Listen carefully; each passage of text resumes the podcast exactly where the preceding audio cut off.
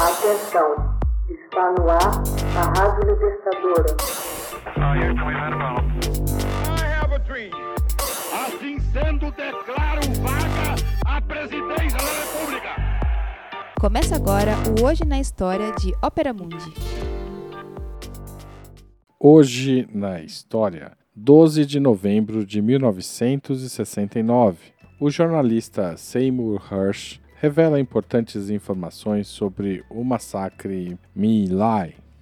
Seymour Hersh, um jornalista investigativo independente, num telegrama despachado em 12 de novembro de 1969, através do Dispatch News Service, publicado em mais de 30 jornais espalhados pelos Estados Unidos e pelo mundo, revelou em toda a sua extensão as acusações levantadas pelo Exército que pesavam contra o primeiro-tenente William L. Calley por suas ações em My Lai, Vietnã. Hirsch escreveu: o exército diz que ele, Kali, deliberadamente assassinou pelo menos 109 civis vietnamitas durante uma missão de busca e destruição em março de 1968 numa fortaleza Vietcong conhecida como Pinkville. O incidente que se tornou conhecido como o Massacre de My Lai, aconteceu em março de 1968 entre 200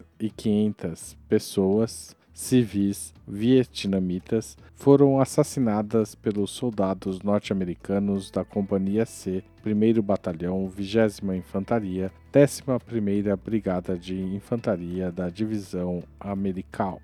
Durante uma varredura no casario conhecido como My Lai 4, os soldados, particularmente aqueles do primeiro pelotão de Cali, atiraram indiscriminadamente contra os sul-vietnamitas, assim que eles abandonavam suas cabanas. Em seguida, os sobreviventes foram cercados, supostamente para serem conduzidos a uma valeta, onde Cali deu a ordem para, abre aspas, acabar com todos eles, fecha aspas. A investigação original, dirigida em abril de 1968 por membros da 11ª Brigada de Infantaria, a unidade envolvida no caso, concluiu que não havia ocorrido massacre e, portanto, nenhuma ação deveria ser levada adiante. Entretanto, quando a manobra de encobrimento foi revelada, a Divisão de Investigação Criminal do Exército levou a cabo um novo processo investigativo. Pressionado pelas evidências e pela repercussão do acontecido, o chefe do Estado-Maior do Exército, general William Westmoreland, indicou o tenente-general William Pierce para explorar a natureza e a finalidade